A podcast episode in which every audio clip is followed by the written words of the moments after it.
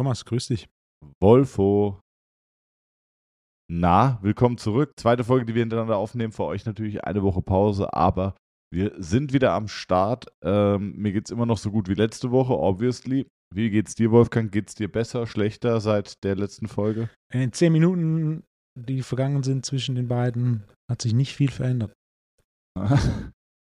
ähm, ja, Wolfgang, was, letzte Woche haben wir so ein bisschen organisatorisches gesprochen über den TNT Summit, warum das eine, eine mega geile Idee ist und wir sau viel Bock auf das Event haben. Könnt ihr nochmal reinschauen oder reinhören und auch äh, die Rechnung, warum es eigentlich nicht viel kostet äh, beziehungsweise deutlich günstiger ist, als es auf den ersten Moment, in dem ersten Moment wirkt. So. Wolfgang, was steht alles auf deinem, auf deiner Liste? Wir haben noch äh, das Thema Grappling Match, das wir in der letzten Folge angeteasert ja. haben. Das, äh, das greifen wir jetzt auf. Und ähm, ich würde es ein bisschen technischer machen. Ich, ich würde sagen, selbst jemand muss keinen Kampfsport machen, um dem Ganzen jetzt zu folgen. Jemand muss nur Kampfsport interessiert sein. Wenn jemand weder Kampfsport macht oder sich nicht Kampfsport interessiert ist, einfach die nächsten zehn Minuten überspringen. Äh, ich versuche es so interessant wie möglich zu machen. Die, ähm, die Frage, die du hattest, war Khabib gegen mich oder nennen wir einfach einen Hobby-Grappler mit einem New School Game in einem Jiu-Jitsu-Match. Und Khabib hat eine Hand auf dem Rücken. Hm. Khabib, für die, die es nicht wissen, Khabib ist einer der erfolgreichsten äh, UFC-Kämpfer jemals, war auf Papier ungeschlagen, hat dreimal auf, oder hatte drei Kämpfe auf höchstem Niveau, hat die alle gewonnen äh, und war entsprechend auch dann, hat er dreimal den Titel gewonnen und ist definitiv einer der erfolgreichsten UFC-Kämpfer jemals und war statistisch jemand, der durch vor allem Sambo, was eine Form des Grapplings ist, das in Russland äh, seine, seinen Ursprung hat oder am populärsten ist, ein, ein Ringen, das in erster Linie von Druck von oben lebt. Also die, die auch nur Casual äh, UFC verfolgen, haben von Khabib schon mal gehört. Weil das, was er besser kann als jeder andere UFC-Kämpfer jemals, ist äh, Druck von oben. So. Okay. Und wenn wir das jetzt ein bisschen, bisschen strategisch auseinanderdröseln, ich denke, der wichtigste Punkt bei dem Ganzen, also MMA-Kampf zwischen diesen beiden, Khabib, Khabib gewinnt 100 von 100. Ringen selbst mit einer Hand auf dem Rücken. Khabib gewinnt 100 von 100, ohne jeden Zweifel. Ähm, Jiu-Jitsu ist auch e etwas anders und gerade die Möglichkeiten und Regeln sind, sind doch weit entfernt von, von MMA beziehungsweise auch von Ringen. Also MMA ist im Endeffekt das Ziel. K.O. oder Dominanz durch Punkte. Ringen ist es Dominanz durch Punkte oder den anderen auf den Rücken legen. Ähm, Jiu-Jitsu, je nach, es gibt verschiedene Rulesets, aber am Ende vom Tag gewinnst du durch Submission. Also Submission only. Ähm, dass der andere aufgibt, ist der einzigste Weg zu gewinnen. Und wenn wir jetzt grundsätzlich uns drei Aspekte anschauen und wir mit der Offensive beginnen, dann ist natürlich die große Frage, welches Submission ist möglich mit einem Arm? Das heißt, was sind seine Wege zum Sieg? Und am Ende vom Tag gibt es da nur eine Antwort. Es ist der sogenannte Triangle Choke oder im Ringen ist die Beinschere, ähm, wo er quasi mit zwei Füßen, Füßen oder mit zwei Beinen äh, den anderen wirkt. Hier ist tatsächlich keine Hand grundsätzlich notwendig und wenn es technisch ausgeführt ist, geht es sogar ohne direkte Zuhilfenahme der Hand. Äh, das heißt, das geht mit einer Hand. Die große Frage ist natürlich das Setup, dahin zu kommen äh, ist natürlich eine zweite Hand von großem Vorteil. Alles andere benötigt zwei Hände. Ja, da gibt es ein paar Ausnahmen. Zum Beispiel Rear Naked Choke, also du hast den Rücken des anderen und wirkst ihn von hinten. Das geht mit einer Hand. Ähm, du brauchst aber die zweite Hand zur Defensive dieser Offensive. Das heißt, wenn du mit einer Hand versuchst zu choken, aber dein, dein Gegenüber ähm, zwei Hände zur Verteidigung hat, kannst du das vergessen. Also das müsste schon viel Zufall oder ja, einfach Fahrlässigkeit sein, äh, dass du da durchkommst. Bei allem anderen kannst du es eigentlich mit einer Hand vergessen. Also das funktioniert eigentlich nur mit grober Fahrlässigkeit und vielen Fehlern davor. Das heißt, die einzigste Option zum Sieg ist eigentlich dieser Triangle Choke. Alles andere funktioniert nicht wirklich.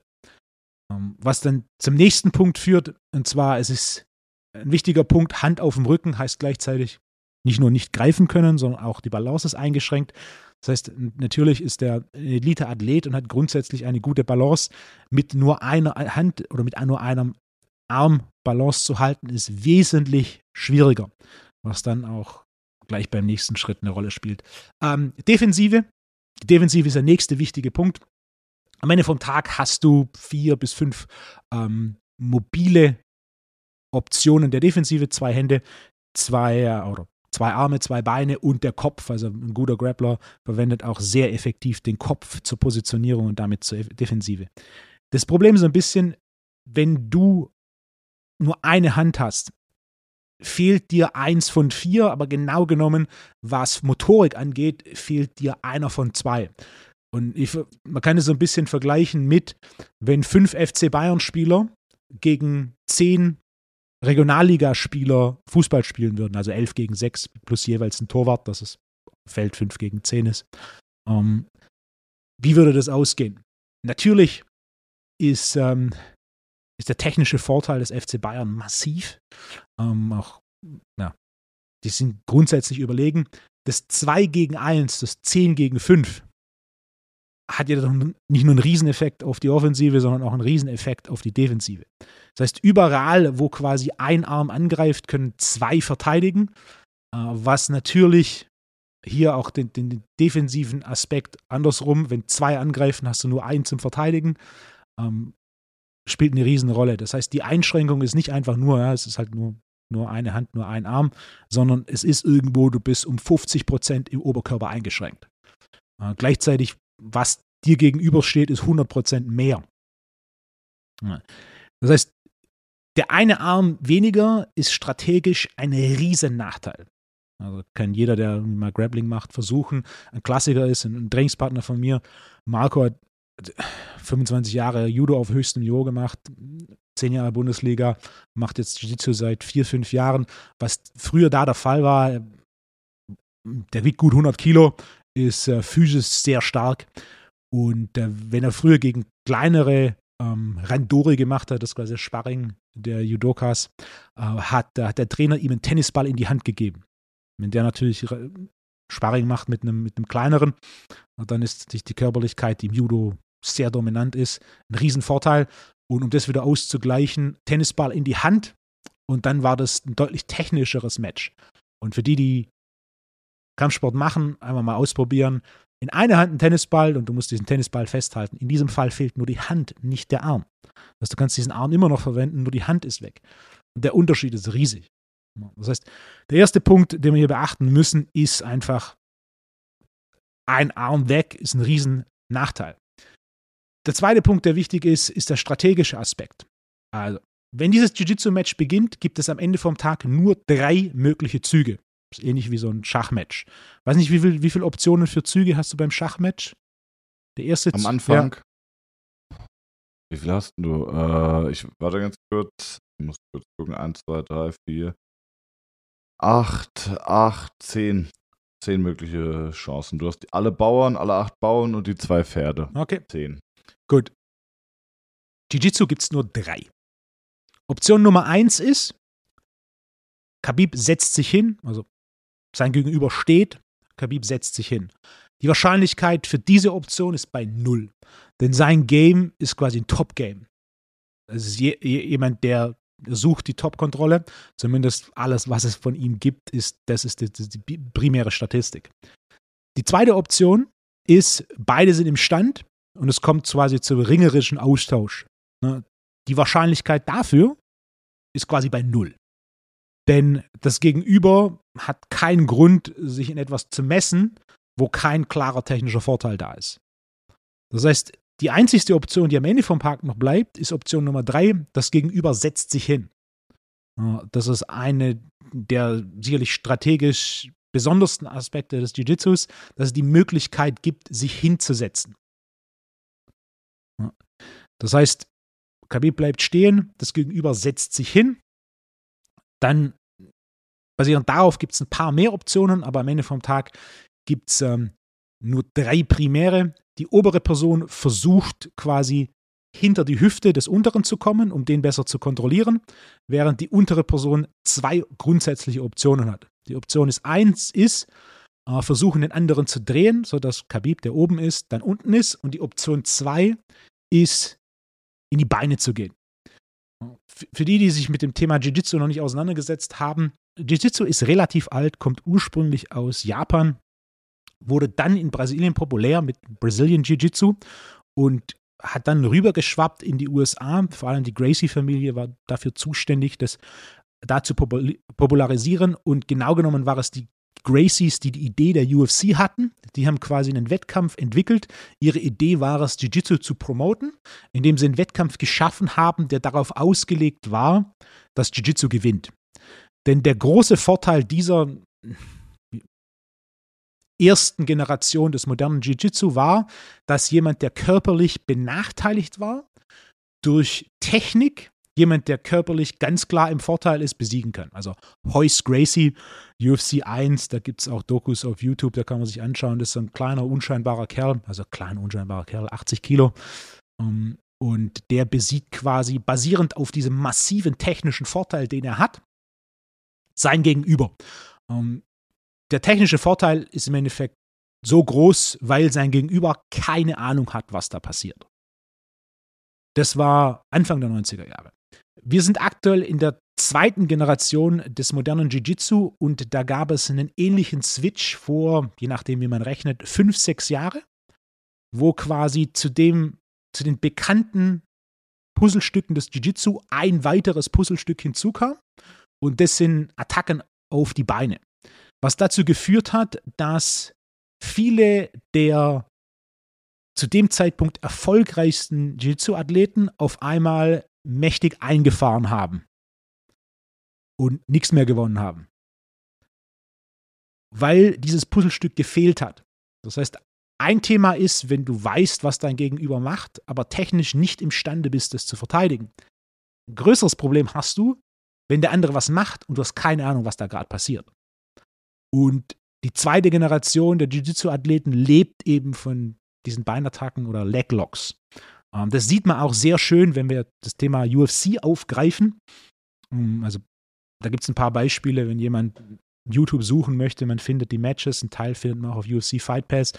Ähm, am Ende vom Tag gibt es nur zwei Szenarien, wie der moderne Grappler gegen den UFC-Athlet vorgeht. Oder wie, wie, das ausgeht. Vorgehen ist immer gleich, wie es ausgehen, gibt es zwei Optionen. Also ein, ein schönes Match ist Gilbert Burns, Top 5 UFC Weltergewicht und mehrfacher BJJ Weltmeister gegen Craig Jones. Wie lang geht dieses Match? Eine Minute. Gilbert Burns tappt.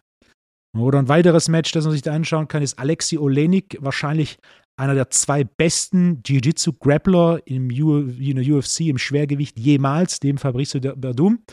Ähm, da gibt es auch ein Grappling-Match von ihm gegen einen, gegen wahrscheinlich besten Akt oder den definitiv besten aktuellen äh, Grappler der Generation, Gordon Ryan. Wie lang geht es? Geht knapp eine Minute. Äh, wenn, wenn Beinangriffe die Rotation involvieren erlaubt gewesen wären, wäre es 15 Sekunden früher fertig gewesen. Und, und so geht es weiter. Also jedes Beispiel endet so. Es sind Beinattacken und der UFC-Kämpfer hat keinen blassen Schimmer, was da gerade passiert. Und die Dinger sind im Endeffekt vorbei innerhalb von einer Minute. Das gleiche ist auch im Grappling passiert. Die UFC oder UFC-Grappler sind da etwas hinterher, äh, weil sie sich mit diesem Puzzlestück noch nicht auseinandergesetzt haben. Und oder nicht ausreichend auseinandergesetzt haben. Und auch äh, gerade dieser Background, den, den Khabib hat im Grappling, das ist ein Puzzlestück, von dem der keine Ahnung hat. Denn es gibt eine ganze Reihe von Nachweisen, warum er keine Ahnung hat. Und wer sich mehr mit, ähm, mit, mit dem Thema auseinandersetzen will, es gibt Islam Makachev gegen Thiago Moises. Ende der dritten Runde gibt es eine Position, äh, wo er die Beine kontrolliert und Makachev hat keinen blassen Schimmer, was da gerade passiert und guckt in die Ecke und fragt nach so nach dem Motto, so, was mache ich jetzt? Und die Ecke, inklusive Khabib, gibt keine Antwort. Das heißt, das Szenario, das da passiert ist, ist ein Szenario, das unbekannt war. Was ein Zeichen dafür ist, dass dieses Puzzlestück äh, da noch komplett fremd ist. Das heißt, der, der strategische Vorteil der Beinangriffe ist, ist ein riesiger. Das heißt, die zwei wichtigsten Komponenten, wenn man einschätzen will, wie das auseinandergeht, ist Punkt Nummer eins. Der Arm weg ist ein Riesenproblem. In der Offensive definitiv, weil quasi deine Offensive massiv limitiert, aber auch in der Defensive. Und selbst wenn der Top Control hat, du brauchst quasi zur Kontrolle zwei Arme. Mit nur einem Arm wird das extrem schwierig, was natürlich auch dem Gegenüber die Defensive viel einfacher macht, äh, weil der Stressfaktor des ausgeglichenen ähm, Spielfelds natürlich nicht da ist. Es ist 5 gegen 10, rechnerisch. Und umgedreht natürlich auch noch dieses fehlende Puzzlestück der, der Leglocks ist ein Riesenfaktor, denn der strategische Vorteil ist, ist riesig. Das ist quasi wie wenn äh, wir. Wie heißt dieser Film mit Mel Gibson? Da, wo sie in Schottland. Braveheart. Das ist wie wenn du quasi bei Braveheart in, äh, in Kampf gezogen bist und alle haben äh, Kalaschnikows. Ne. Die einen sind auf dem Pferd mit Schwert und die anderen stehen da und haben Kalaschnikow in der Hand. Der, ne, dieses Puzzlestück ist ein, ein strategischer Vorteil, der nicht zu unterschätzen ist. Und das sind zwei Riesenfaktoren, was dafür sorgt, dass das Szenario bei weitem nicht so eindeutig ist wie ein MMA-Kampf oder ähm, ein, ein, ein, ein Ringen. Und die Beispiele der Praxis, ich habe ein paar genannt, wer da weiter recherchieren will, sie gehen alle gleich aus. Okay. Es gibt quasi, äh, ja. Der einzigste Weg, wie das nicht so ausgeht, ist, wenn du effektiv bist im Stallen. Und äh, das, das Stallen heißt im Endeffekt, du machst gar nichts, du willst einfach nicht nur verli du willst einfach nicht verlieren. Und wenn die komplette Strategie, Strategie nicht zu verlieren ist, ist es deutlich einfacher zu verteidigen, als wenn du auch versuchst zu gewinnen. Da gibt es aus, aus dem Militär gibt's die Regel, was einzunehmen, ist grundsätzlich ein 7 zu 1 Verhältnis. Also wenn du was einnehmen willst, brauchst du sieben Mann gegen einen. Hm. Und das ist ähnlich im, im, im Jiu-Jitsu. Also wenn einer quasi das absolute Ziel hat, nicht zu verlieren, dann ist es deutlich einfacher, nicht zu verlieren, ähm, als wenn, äh, ja. Und davon gibt es auch in den letzten Jahren nur ein einziges Beispiel, wo ein UFC-Kämpfer tatsächlich geschafft hat, dass er nicht auf den, auf den Sack bekommt, weil er einfach gestallt hat, zehn Minuten lang. Oder acht Minuten, wie auch immer das Match ging. So. Und alle anderen, alle anderen Beispiele, wenn, wenn wir das jetzt nehmen als, als Praxisbeispiel, ähm, haben genauso ausgesehen. Und natürlich, ähm, der, der Elite-Grappler ist anders als der Hobby-Grappler. Äh, und zwar sind das sehr große Unterschiede, ohne jeden Zweifel, wie in jedem Sport.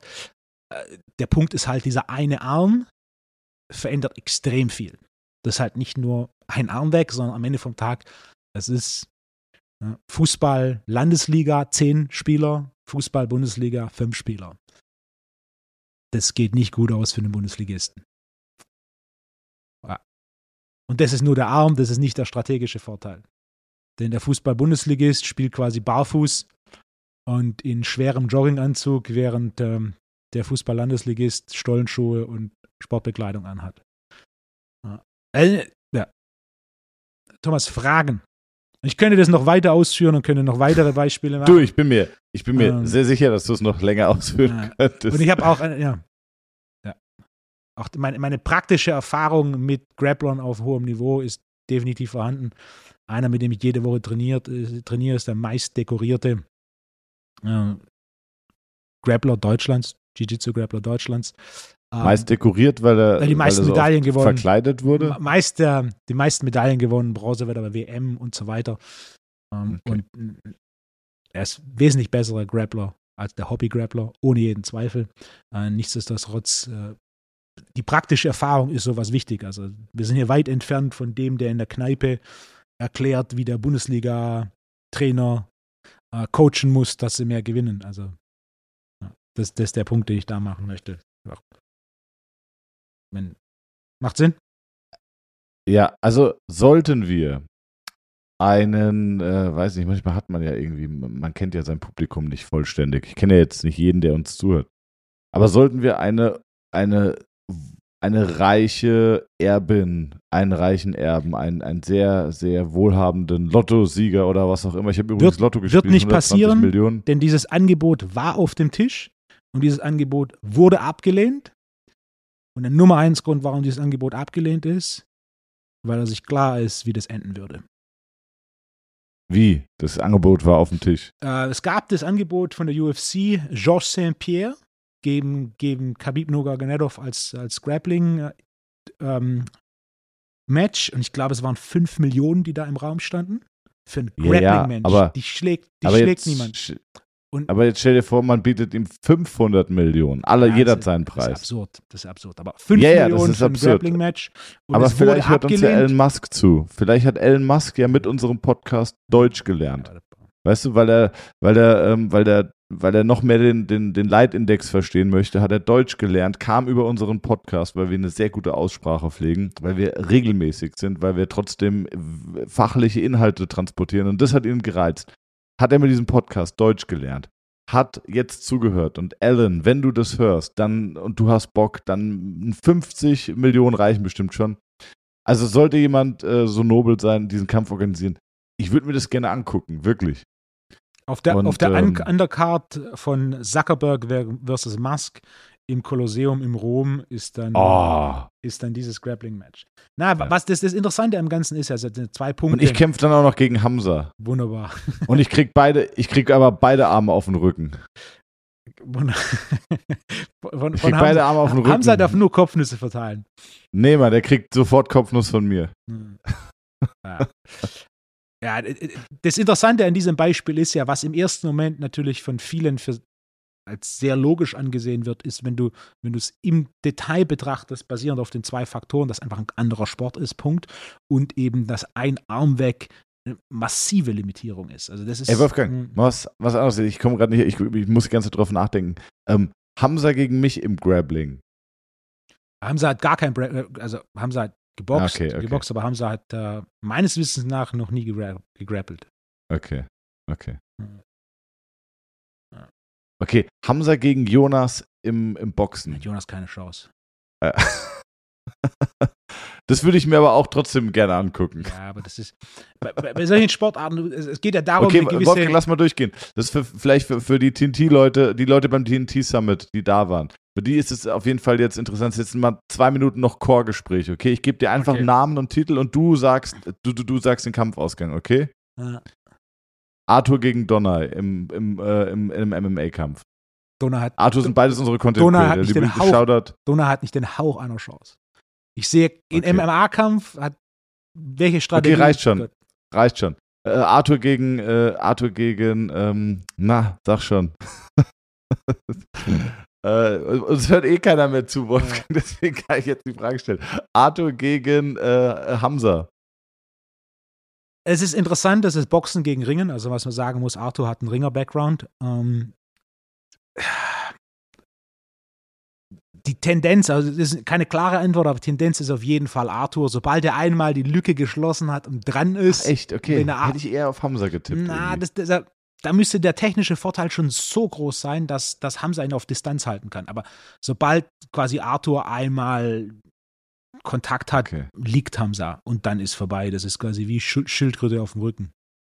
okay. Meine Freundin und Donai gegen Arthur. Äh, 2 zu 1 ist da ein minimaler Vorteil, aber kein relevanter Vorteil. Immer noch Arthur.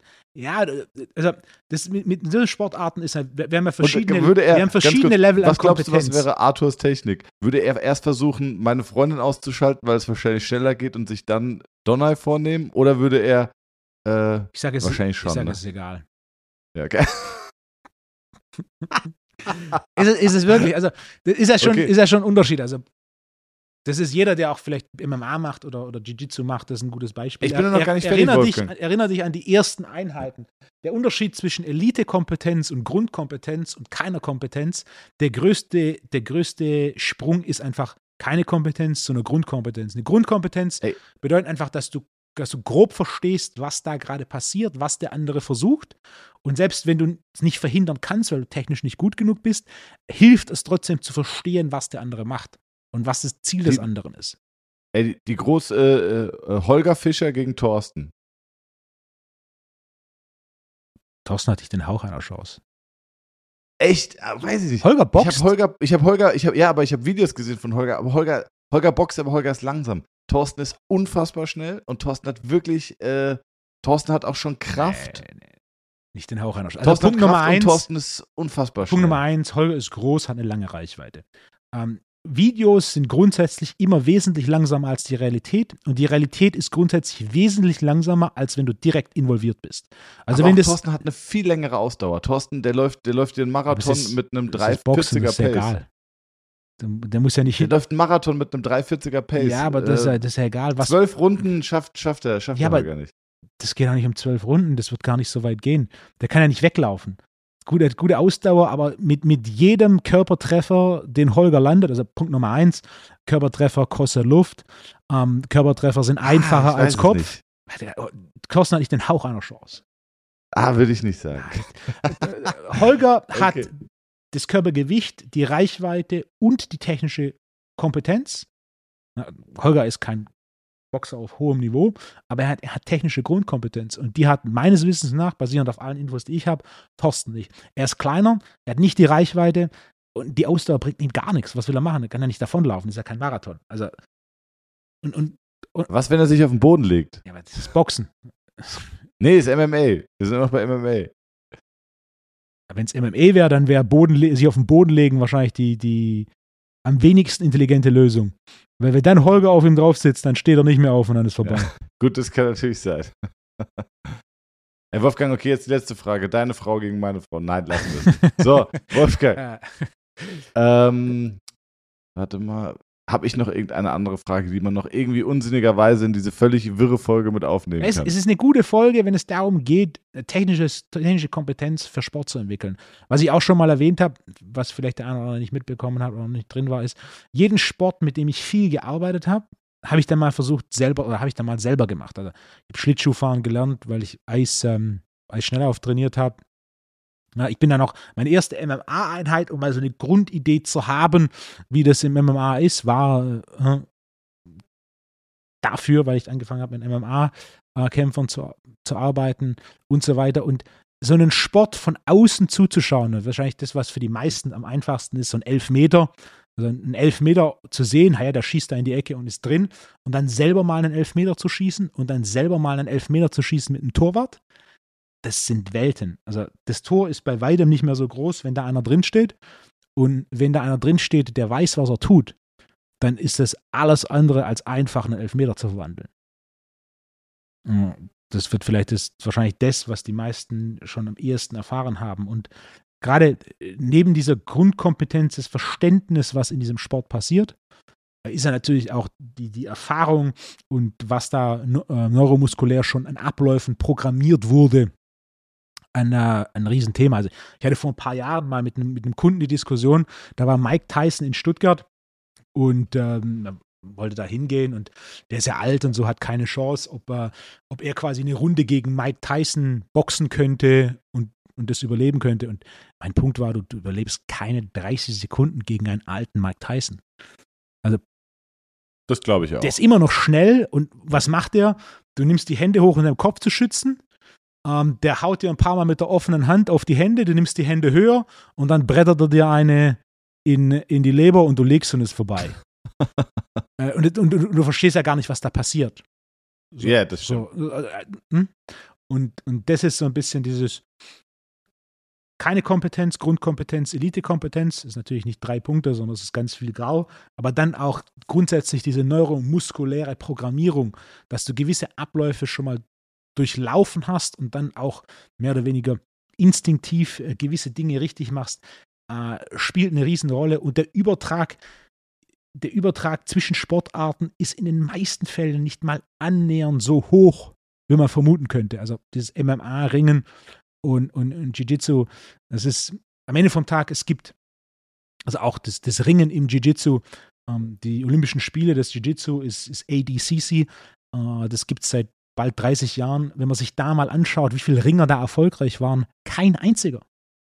Das ist quasi, oder auch dieses Sambo-Ringen, das ja noch ein bisschen Submissions drin hat, was seinen Ursprung in Russland hat. Das ist nett, aber es gibt keinen mit Sambo. Es gibt viele, die es versucht haben, aber es gibt keiner, der damit erfolgreich war, weil es einfach vor allem strategisch und technisch zu limitiert ist. Und Ringer ist immer das gleiche Spiel. So, du kann ich auch eine Handvoll Beispiele direkt nennen, die einfach insbesondere in den letzten Jahren, seit, äh, seit diese Beinangriffe äh, präsenter wurden. Also Chael Sonnen, zweimaliger UFC-Title-Contender, All-American Ringer, also ein, ein, ein herausragender Ringer.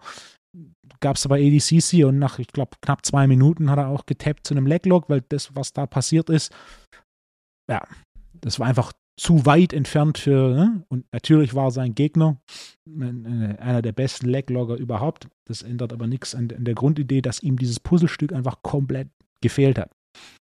Und äh, diese, diese Lücke wird jetzt auch im Elite-Grappling geschlossen.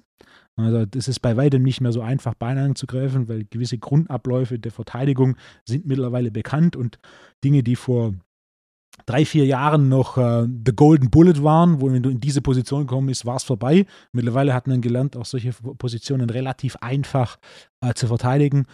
Für die, die Grappling machen, Cross Ashigarami ist, ist, ist so diese klassische Position, wo mittlerweile die Konter ähm, so präsent sind, dass es bei weitem nicht mehr quasi die, ja, der Vorbote der, der Niederlage ist. Ähm, diese technische Entwicklung ist aber bei weitem nicht in dem Maße präsent außerhalb äh, dieser Elite und die ist entscheidend für, für diesen Sport. Also weder, wenn man sich die Grundlagen in, im theoretischen Modell anschaut, noch wenn man sich das, was tatsächlich in der Praxis passiert, anschaut, gibt es in irgendeiner Weise in dem Beispiel ähm, Grund, große Chancen, dem äh,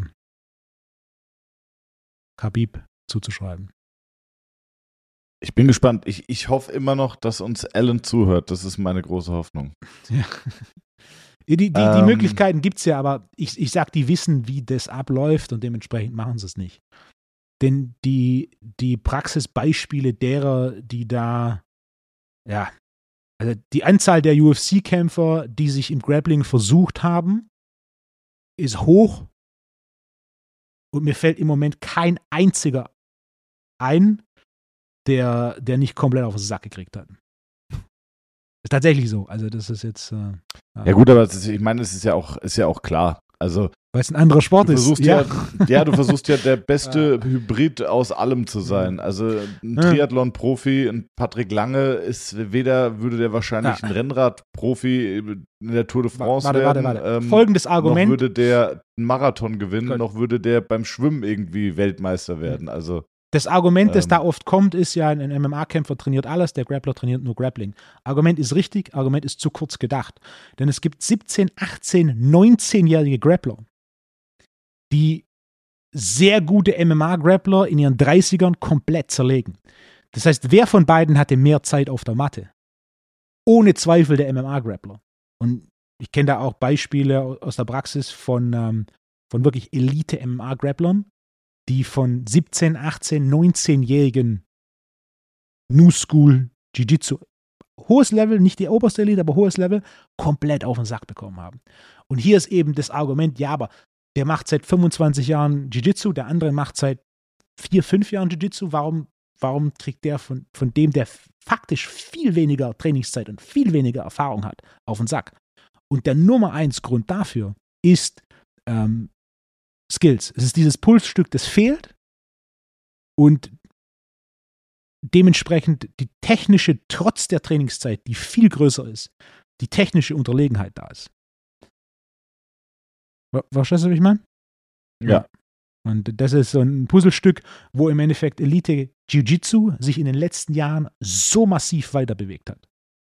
Und es am Ende vom Tag, wenn wir die UFC nehmen, als, als Champions League des MMA, es gibt nicht einen einzigen Elite-Grappler in der UFC. Punkt. Es gibt, also Elite-Jiu-Jitsu-Grappler. Gibt es nicht. Es ist kein einziger, der auch nur den Hauch einer Chance hätte, auf hohem Niveau im Jiu-Jitsu tatsächlich was zu gewinnen. Zero. Und der Grund ist nicht die Trainingszeit, denn es gibt Elite Jiu-Jitsu-Grappler mit 16, 17, 18, die diese MMA-Grappler komplett zerlegen. Der Grund dafür ist dieses strategische Puzzlestück, das der entscheidende Faktor war für diese zweite Generation oder diese zweite äh, moderne Generation des BJJ, dass das da noch nicht angekommen ist. Ich bin gespannt. Das waren jetzt doch etwas länger als zehn Minuten. Wir können es aber als komplette MMA-Folge ja. äh, oder beziehungsweise BJJ-Folge ja. einfach betiteln. Und das ist dann wirklich so eine kleine Nerd-Folge für die, für Liebhaber. Und ähm, um mal zu sagen, wenn wir dieses theoretische Modell Khabib gegen Hobby Grappler nehmen, natürlich bestehen da immer noch Restchancen für Khabib.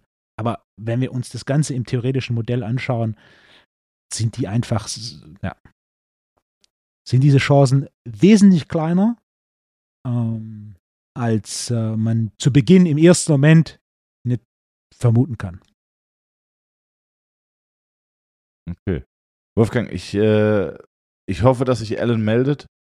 Wenn er das tut, dann das seid ihr die allerersten, denen ich, äh, denen ich das nächste Woche erzähle.